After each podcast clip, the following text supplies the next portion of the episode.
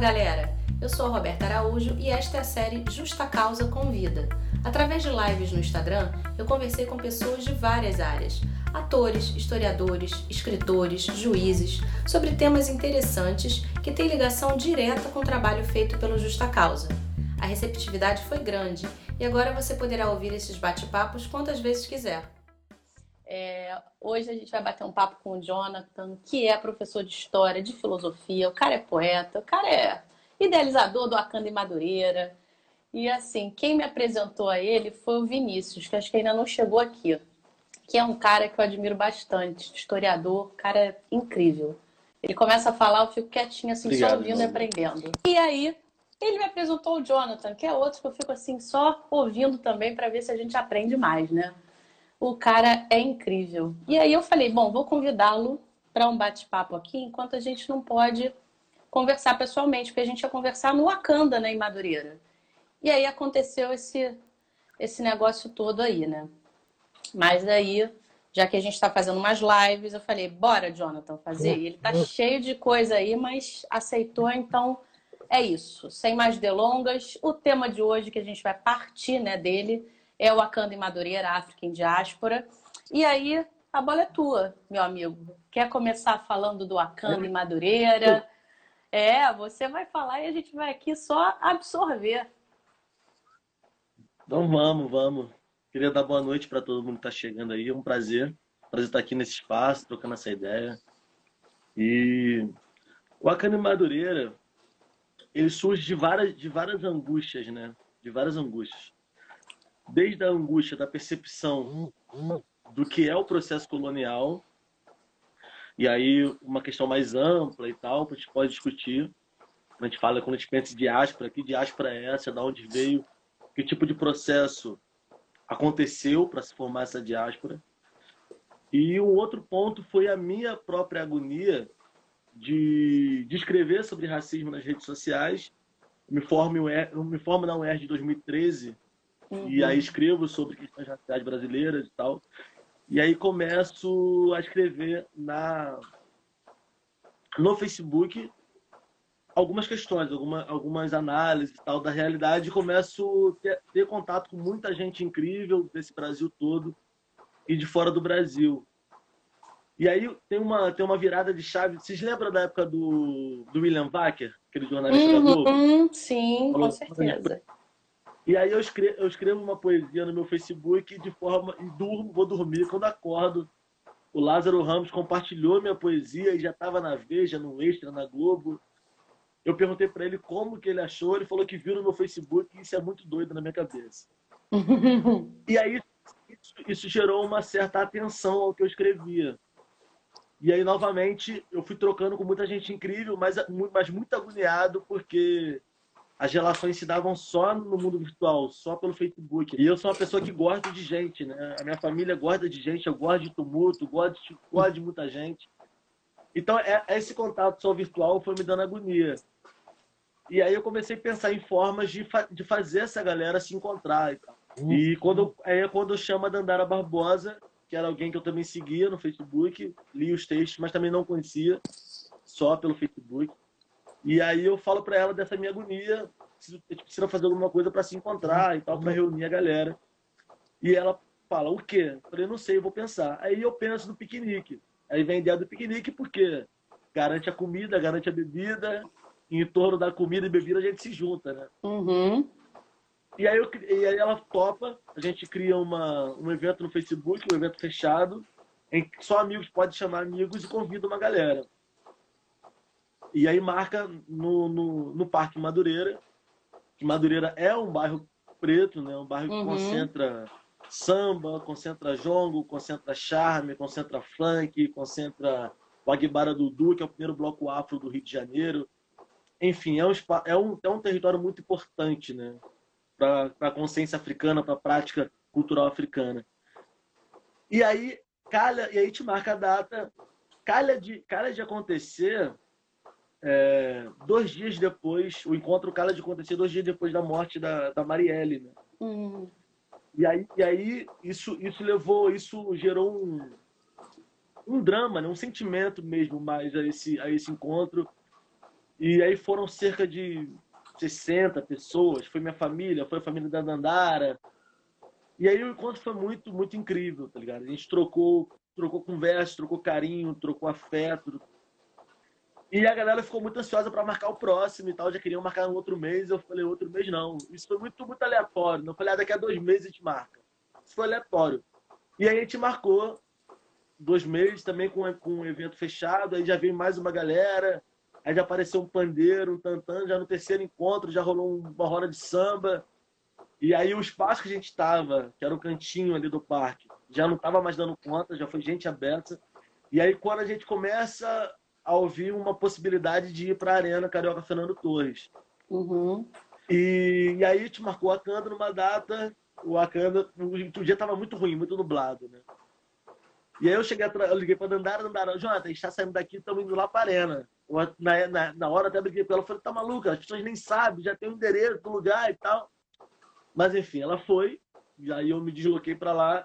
E é quando a gente começa a ir para a Arena Carioca Fernando Torres, né? O processo assim só foi porque perigou chover. E lá na Arena, acho que foi, é, foi muito importante a, a ida para a Arena, porque a gente começou a se ver, o bacana começou a crescer, e a gente começou a se ver mais com um olhar mais profissional, de, de mais responsabilidade, e aí, porque começou, começou a crescer, começou a vir demandas, né? De segurança. Uhum.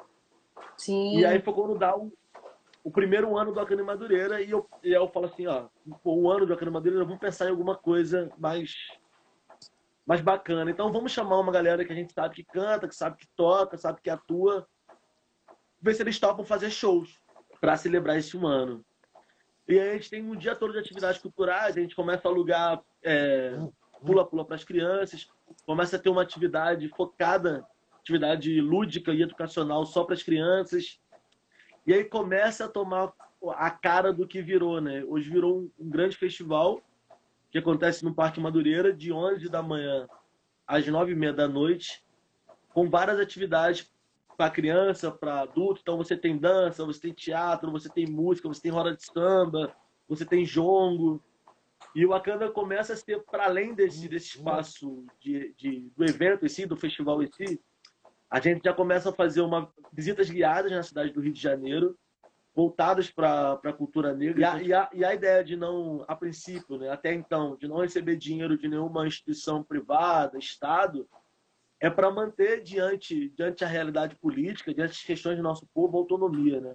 Uhum. Então a gente vai isso, claro, isso gera dificuldade de grana, gera, gera limitações de produção, né? Isso tem pouca grana, mas gera uma perspectiva política que para gente, é, a gente é muito importante, de que, que a ideia do nós por nós, né? Da ideia de a gente começar a fazer uma economia solidária entre a nossa comunidade, começar a se contratar, fazer o que judeu fez, fazer o que chinês faz, fazer o que uhum. todos os povos do mundo fazem, né? Sim, sim. E é isso. E o Akana tem um sonho, né? A gente tem, uma, gente tem um grande desejo que é fazer do Wakanda, para além do evento, um território, né? Porque discutir território no Brasil é discutir poder. Então a gente quer comprar um terreno, a gente quer construir nesse terreno espaço educacional, a gente quer construir nesse terreno espaço de lazer. Infelizmente, infelizmente a perspectiva de esquerda no Brasil, historicamente, é, tira da perspectiva da luta a perspectiva da alegria, né? do prazer. Uhum, e para gente, tá, a gente estar tá, tá imbricado junto. Então a gente vai ter um espaço de educação, um espaço de formação profissional, mas a gente quer que as nossas crianças tomem banho de piscina, que tenha lá uma churrasqueira, que tenha um salão de festa, que as pessoas possam circular. É a ideia, a velha ideia de um clube, né? De um clube, mas também que pega formação, que pega formação profissional, educacional, política e lazer. Uhum. Não, isso é uma coisa muito linda, né? O Wakanda é, é uma coisa muito linda, porque você agrega as pessoas, juntam todas, né?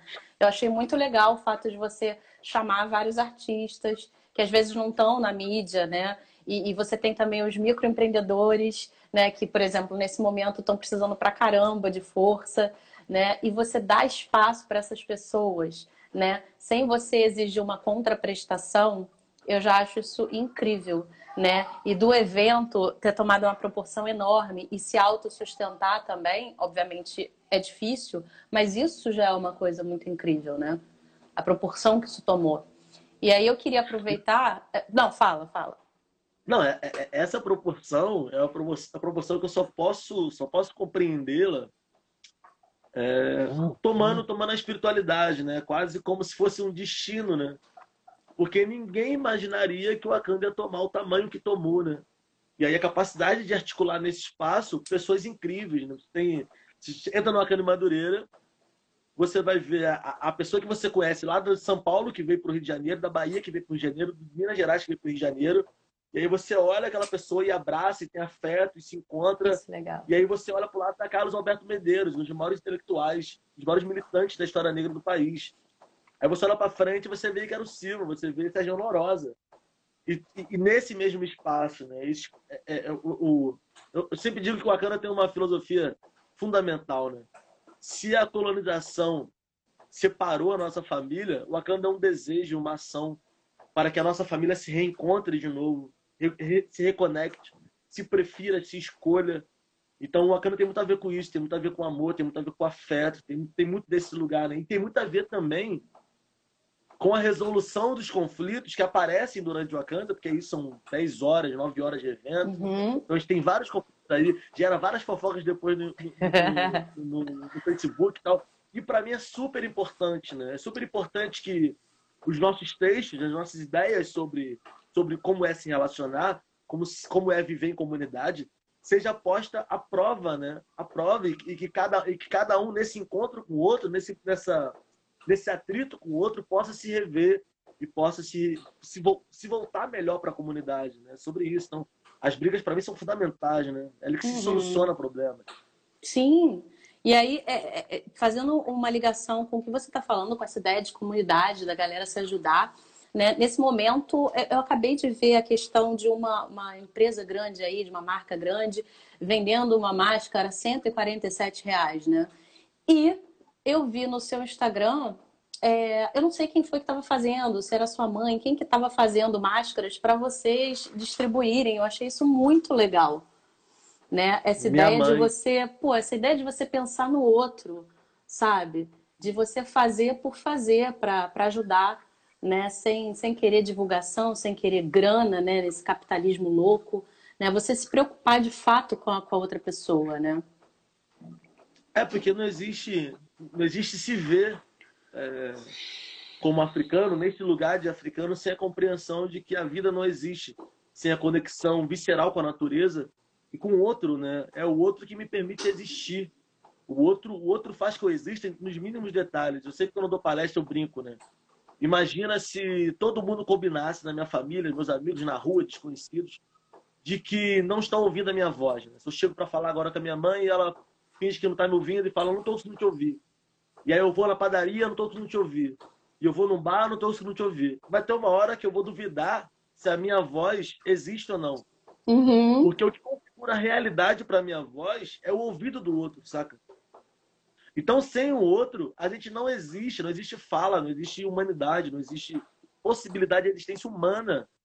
Mas existe outra coisa, ser humano não. Uhum. Então, essa compreensão é básica. Eu acho que essa compreensão que a pandemia, pelo menos, né, deveria provocar. Eu não sou otimista, longe de mim ser otimista, de que essa pandemia vai gerar algum tipo de consciência porque eu acho que consciência se constrói com muito, com muito mais tempo histórico, com instituições, com processo. Não é no susto, ninguém, ninguém vira outra pessoa no susto, eu acredito. Ou se, se indivíduo consegue, uma comunidade toda não consegue. E a gente vê todo esse individualismo na sociedade brasileira. Realengo tá cheio, eu moro na favela, tá normal. É, e a gente fica irritado com as pessoas, mas precisa entender também que uma sociedade que se constrói a partir do individualismo, sabe? Se a farinha é pouca no pirão primeiro, Sim. você sabe o que você está falando. Como que agora, como que agora as pessoas vão é, se reinventar do nada? Não vão, não vão, não pode se reinventar. Não pode, Sim. não tem como. Sim, com é certeza. milagre, não tem milagre. E aí você falando, é, eu queria fazer uma pergunta que eu acho que você já meio que respondeu, né? Você como filósofo, como historiador e poeta, ativista também, vamos botar mais um aí, ó é, você tem visões então, diferentes do que você, você espera? Que tá falando isso. Você que está falando isso. Tá, então eu falo, eu tô falando, eu tô falando. Você é escritor, é um escritor incrível, escreve textos assim maravilhosos, que aliás deviam publicar, né? Mas vamos lá. É, você, você, como é que você vê o futuro? É você vê de, de, de vieses diferentes para cada uma dessas coisas que eu falei, como filósofo, como historiador, como ativista, você vê diferente? Como historiador, como a ferramenta do historiador é só o passado, né? E aí, e aí não tem como ser uhum. profeta. E aí o que a gente pode fazer como historiador é pensar outros, outros momentos dramáticos da, sociedade, da, da humanidade. Então, guerras, epidemias, pandemias, todos esses momentos dramáticos de como a, como a humanidade se comportou, né? E aí, e aí, você, e aí você vê, por exemplo, se pega, se pega a Primeira Guerra Mundial, um horror, todo mundo ficou assustado. Depois da Primeira Guerra Mundial, você tem um momento de euforia, de todo mundo vai pra rua, se ama e tal. Isso é normal, isso vai acontecer também, vai ter carnaval, depois dessa loucura toda. Mas você vê que depois de pouquíssimos anos tem a Segunda Guerra Mundial, né? Uhum. Então, não sei, mas, mas eu acho que, e isso como historiador, né? Eu, eu não sei, não, não, sei se a humanidade. A humanidade dá saltos em, crise, né? Dá saltos qualitativos e tal.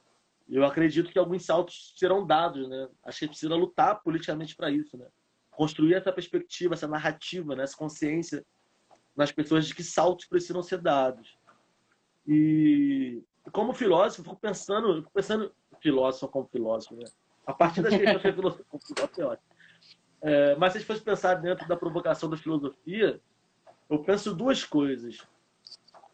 E aí, dentro da filosofia política, eu acho que o mundo vai ter que, vai ter que reconsiderar a compreensão de Estado que estava posta no mundo, um Estado neoliberal, Estado mínimo, né? Você tem ali depois da, depois da crise nos Estados Unidos e tal, do New Deal, a compreensão de que o liberalismo não funciona, ele precisa, uhum. de, uma, uhum. precisa de uma posição do Estado, aí você cria toda a lógica de bem-estar bem social, que está sendo atacada, que está tá em crise o bem-estar social, que o capitalismo está em crise. Né? Então, com menos dinheiro, com menos dinheiro no rolê, você investe menos dinheiro em educação, em saúde. Paulo Guedes está aí para isso. Você tem todo o renascimento da ultradireita no mundo para isso e tal. Mas agora a, a, pandemia ela deixa visível, visível a, a, o quanto é custoso a falta de Estado, né? Você uhum. pode, pode, pode, pode falar o que quiser. A China está aí, Singapura está aí, Sim. Cuba está aí. Então, então, os lugares que têm Estado e têm compromisso com investimentos sociais, é claro, a gente vai discutir se são democráticos ou não, óbvio. Isso aí está posto também. Mas eu estou dizendo o seguinte: a, a resposta do Estado para questões imediatas da saúde foram dadas e, e, se resolveram. Então, assim, acho que uma questão que está posta é o papel do Estado. Qual o papel do Estado na relação? E essa, e essa, e essa é uma questão fundamental, porque é uma questão sobre poder, né? Uhum, sim, o, com certeza. O, o, o Zygmunt Bauman vai dizer isso, ele tem um vídeo muito bom, né? Tá no YouTube e tal, que ele vai dizer que o grande desafio da nossa geração é fazer a reconexão entre política e poder, né? Poder é a capacidade de definir a realidade.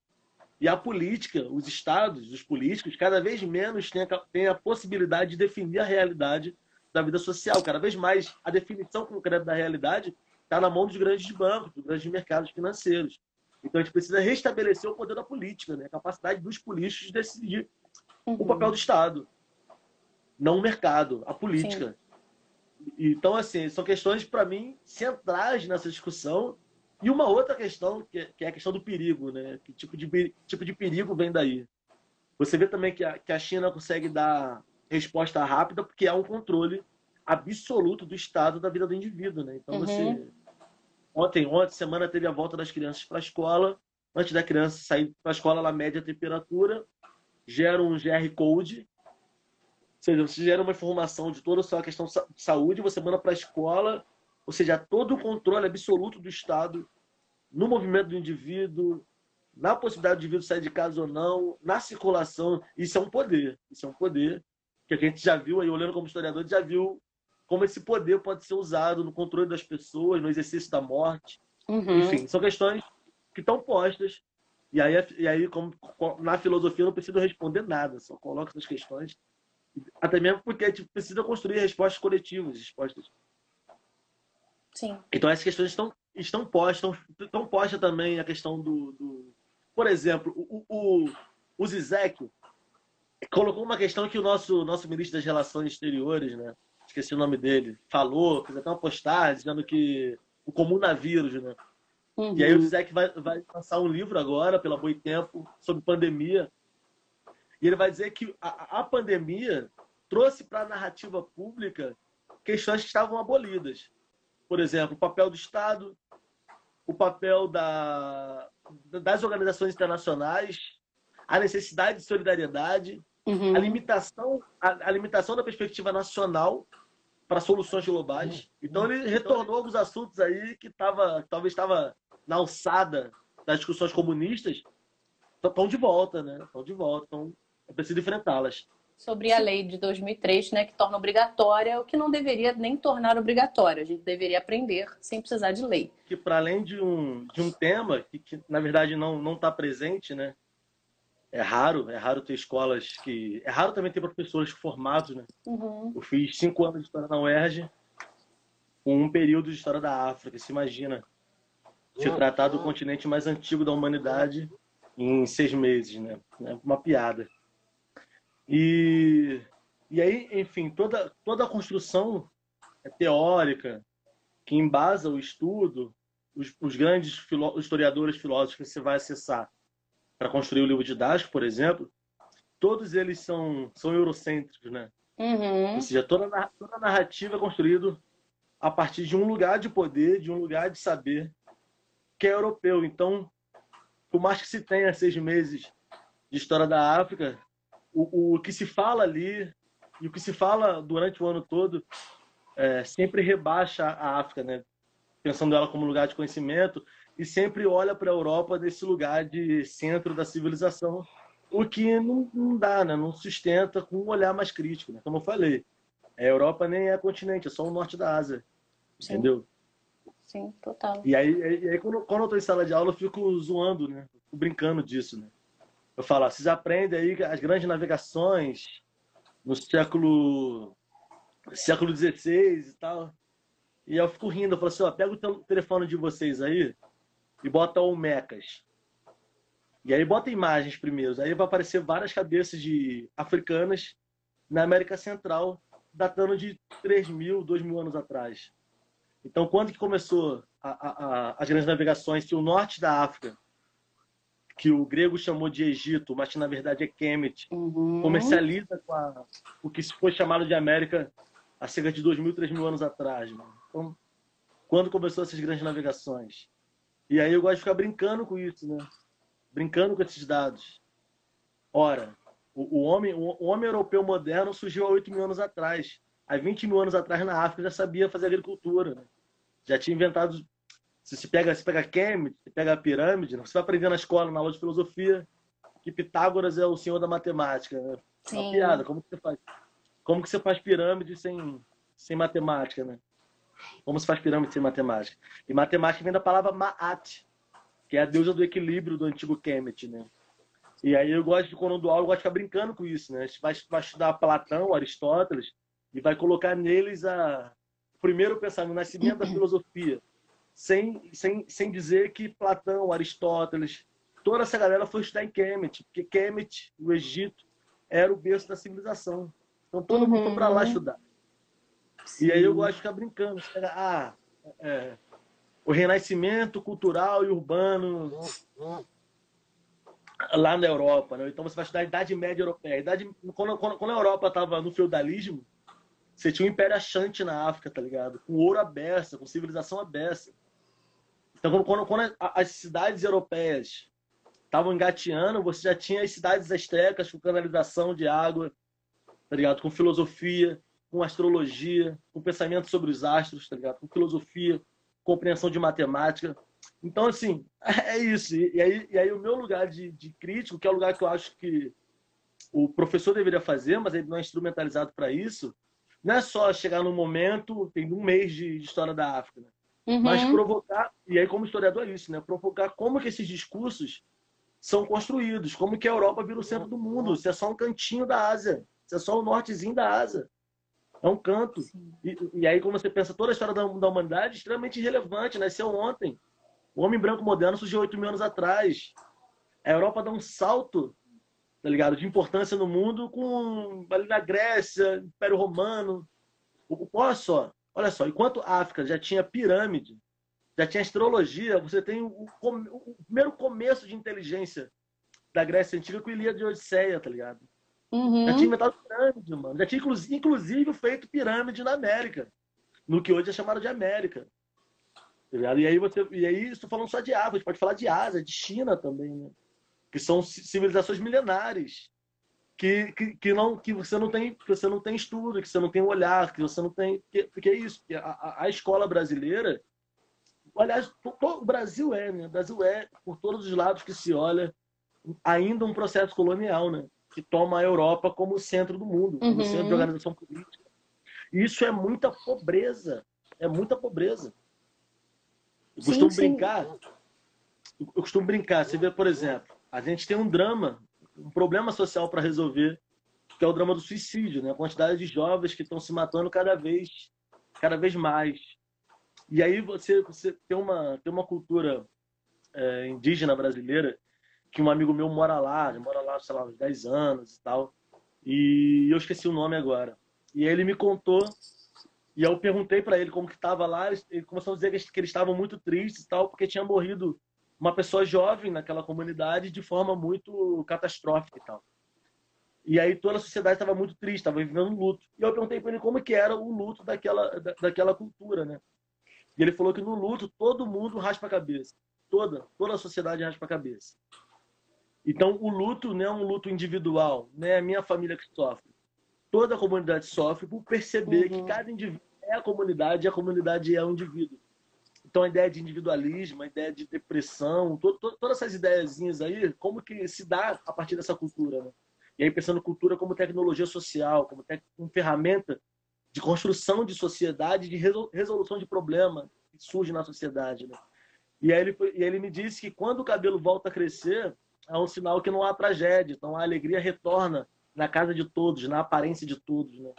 Ou seja, pensando só o Brasil, pensando quanto somos diversos e a pobreza que não é, acessar essa diversidade, respeitar essa diversidade para a resolução de nossos problemas. A gente tem um drama ambiental que a Europa não tem condição de resolver.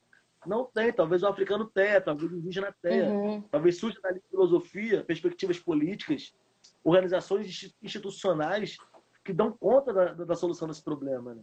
Precisa dizer que na África pré-colonial não tinha, não tinha asilo. Então, como, como, como se tratava os velhos se não tinha asilo? Não tinha orfanato. Então, que lugar estava a criança? Não tinha manicômio. Como que se tratava as pessoas que tinham perturbações mentais? Não tinha cadeia. Quer dizer que ninguém roubava, que ninguém assassinava? Não. Agora, quais soluções haviam ali para aquela comunidade operar? E aí, não acessar essas informações para o nosso uso, mano. Uhum. Não é tomá-las como, como, como, como únicas, não como exclusivas, não. É a gente conseguir botar na mesa. E aí a gente discute qual é melhor para a gente. Mas não, enquanto tomar a Europa como único, único lugar de produção de conhecimento, de produção de organização social, de produção de política, de produção de, de, de legalidade, é a ladeira abaixo, é essa pobreza toda, né? Sim, vive. com certeza. E você perde bastante. Eu sinto que eu perdi bastante durante o meu ensino médio. Né? Eu sinto que eu não tive uma educação que poderia ter, né?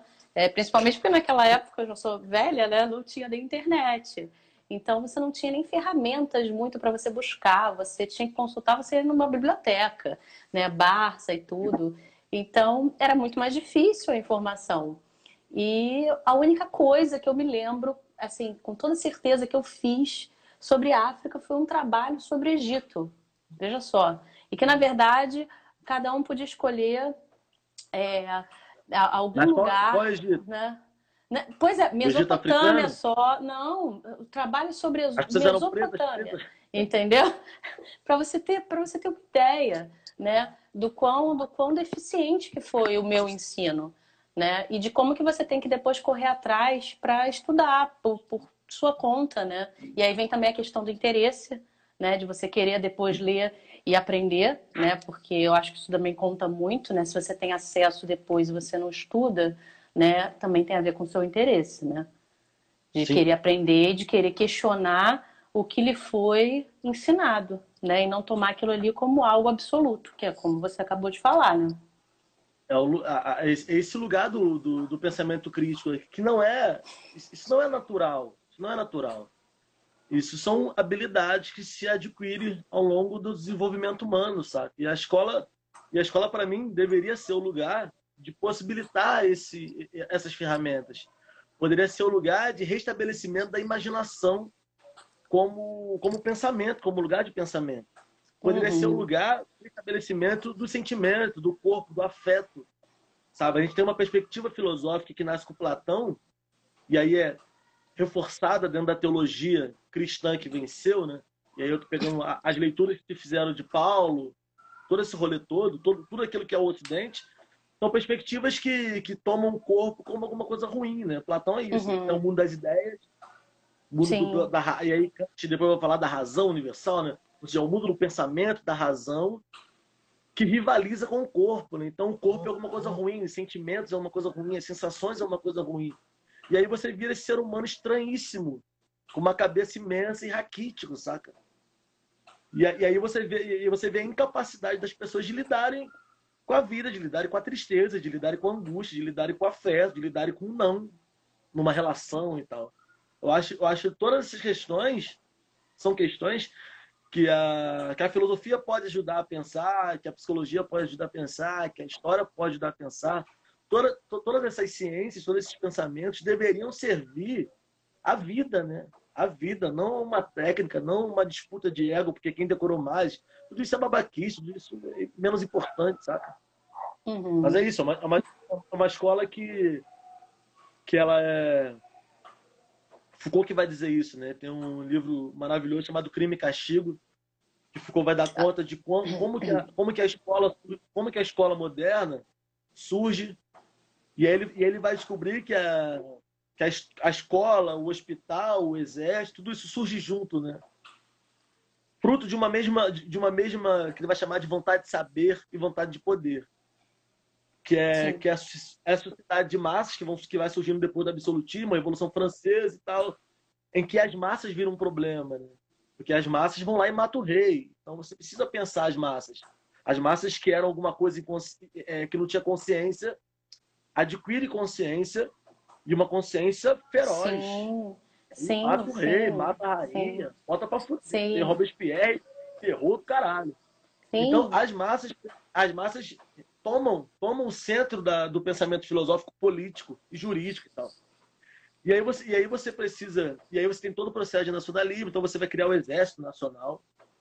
E, e o Foucault vai dizer que o Exército é o modelo, o militarismo, né? É o, é o modelo que dá base para a escola, para o hospício, para o asilo. Sim, inclusive é nesse vigiar e punir, ele começa com a execução de um homem, né? E aí, se você trouxer para os tempos atuais, né? você vê que muito se aplica. Muita coisa que Foucault já disse há um tempinho, né? E a galera cisma em não estudar determinados autores, né? Principalmente, por exemplo, criminologia crítica, que deveria estudar, eu como vim do direito, né? Também não tive aula de criminologia na minha faculdade, você acredita? Era eletiva. E eu me matriculei duas vezes. Você acredita que eu não fiz porque não tinha quórum? Tinha que ter 10 pessoas na sala. E não tinha. Então eu não tive criminologia, eu tive que estudar por fora. E é essencial se você faz direito, aliás, qualquer outra profissão, mas para um jurista, para um, o direito, é, é, essencial você saber criminologia, você entender essas coisas. E você não, não tem isso. E como, essa, e, e, e, como as leis, porque isso, isso, isso, é muito, isso é muito kantiano, muito Kant. Essa ideia de que existe uma razão, essa razão é universal, e tudo que decorre dessa razão universal, é, ela, ela é alguma coisa com a qual você pode medir todas as experiências do mundo. É isso. A Europa é isso, né? A Europa, o, a Europa é duas coisas, né? Propaganda e a compreensão de se achar universal, de achar o detentor da, da ideia né? de humanidade.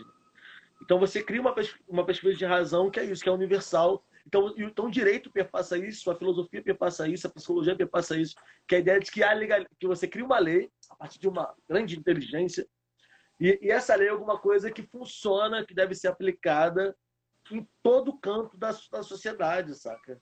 Uhum. Como se ela fosse aplicada. É, a, a, gente vê esse tipo de, de, de estupidez nas, nas soluções que se dão para a pandemia, né? Ah, Sim. fica em casa. Isso é uma incapacidade de compreender a diversidade do povo brasileiro e a diversidade como se aplica. Você pega juiz que decora o Código Penal, mas que não compreende, não compreende toda a história social por trás de, de um ato, de, um, de, uma inflação criminosa, todos os processos uhum. de poder.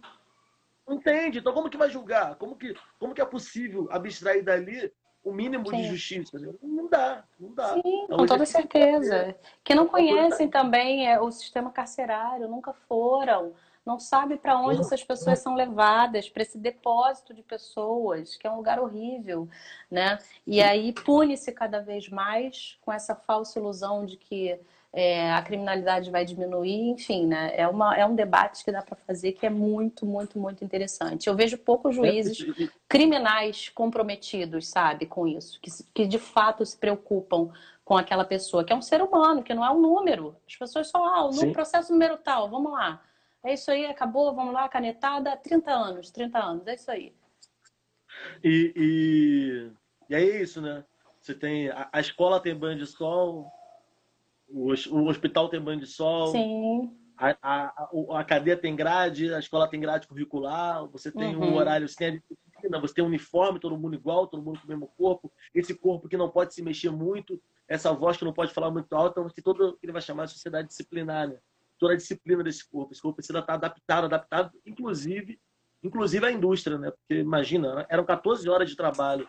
Então esse corpo uhum. não pode dormir, esse corpo tem que manter Sim. energia, tem que manter a atenção, tem que ser regulado, Sim. né?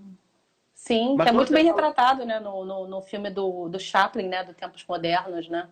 Eu sempre, sempre sugiro esse, esse filme, porque é, é incrível como que ele retratou a, a, a substituição do homem pela máquina e da necessidade de você ser altamente produtivo, porque senão você é uma peça e vai ser substituída por uma outra, né, para ficar no lugar, né?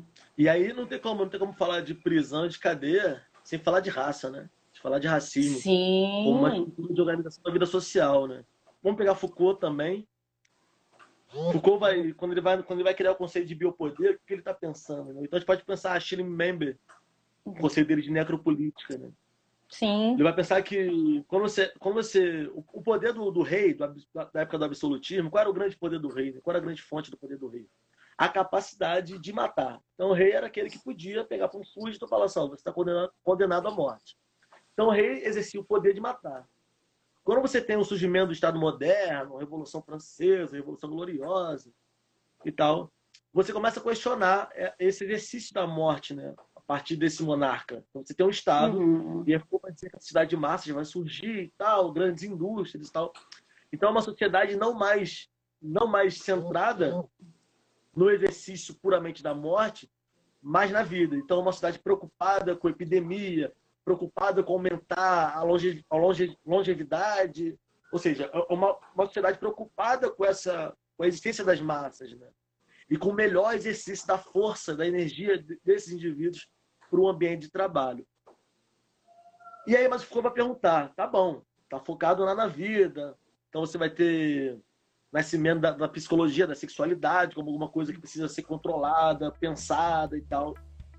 Você vai ter o, o exército, a, a, questão da população, nascimento, mortalidade, todas as questões vão surgir no campo do Estado, no campo da preocupação da ciência, do conhecimento.